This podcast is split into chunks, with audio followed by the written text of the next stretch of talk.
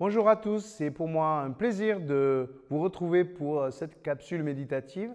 On passe au chapitre 19 de Matthieu et on va voir aujourd'hui un sujet très délicat, c'est euh, l'histoire du couple. Alors, euh, quelle est la vision du royaume de Dieu sur le couple? Chapitre 19, verset 1. Quand Jésus eut achevé ses instructions, il quitta la Galilée et se rendit dans la partie de la Judée qui se trouve de l'autre côté de la rivière, le Jourdain. Une foule de gens lui suivirent et il guérit leurs malades. Quelques pharisiens s'approchèrent de lui pour lui tendre un piège. Ils lui demandèrent, Notre loi permet-elle à un homme de renvoyer sa femme pour n'importe quelle raison? Jésus répondit, N'avez-vous pas lu ce que déclare l'Écriture?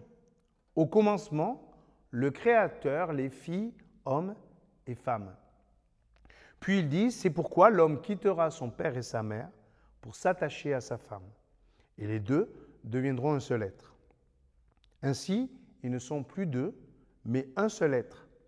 Que l'homme ne sépare donc pas ce que Dieu a uni. Les pharisiens lui demandèrent, pourquoi donc Moïse a-t-il commandé à l'homme de donner une attestation de divorce à sa femme quand il la renvoie? Jésus répondit, Moïse vous a permis de renvoyer vos femmes parce que vous avez le cœur dur. Mais au commencement, il n'en était pas ainsi. Je vous le déclare, si un homme renvoie sa femme alors qu'elle n'a pas été infidèle et en épouse une autre, il commet un adultère. Ses disciples lui dirent, mais il vaut mieux ne pas se marier. Jésus leur répondit, tous les hommes ne sont pas capables d'accepter cet enseignement mais seulement ceux à qui Dieu en donne les moyens. Il y a différentes raisons qui empêchent les hommes de se marier. Pour certains, c'est une impossibilité dès leur naissance.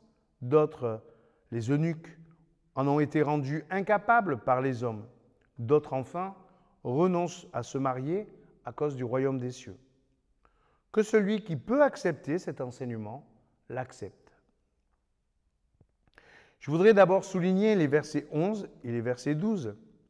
Tous les hommes ne sont pas capables d'accepter cet enseignement, mais seulement ceux à qui Dieu en donne les moyens. Et verset 12, que celui qui peut accepter cet enseignement l'accepte. C'est certainement pas un impératif que Jésus nous impose.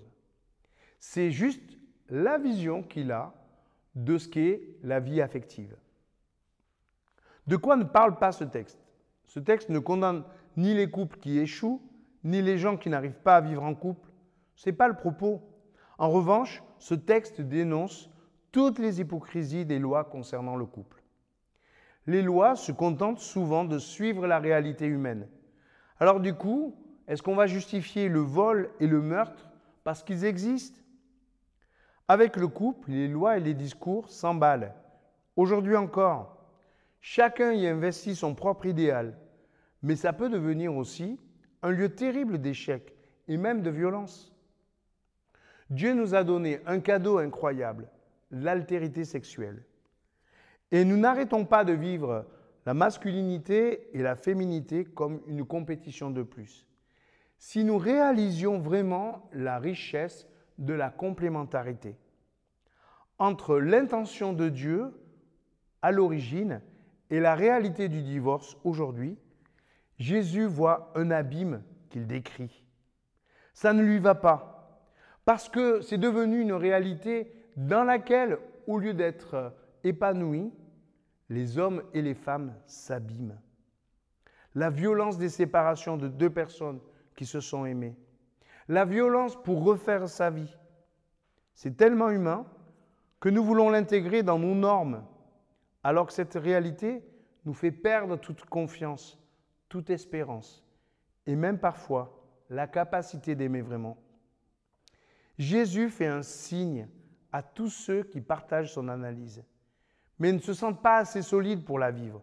Dieu peut restaurer, Dieu peut guérir les relations abîmées. Jésus nous propose un vrai challenge. Il aidera ceux qui désirent entrer dans sa vision des choses. Jésus refuse que la dureté des cœurs des hommes justifie nos lois. Dieu veut nous apprendre à aimer et nous propose de nous y aider.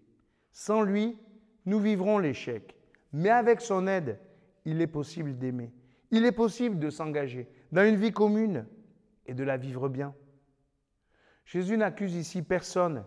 Il partage avec nous la motivation de son Père quand il a créé l'homme et la femme. C'est un chemin d'espérance, de confiance et d'amour qu'il ouvre encore. Oui, c'est impossible sans lui, mais avec son aide, ce chemin redevient possible.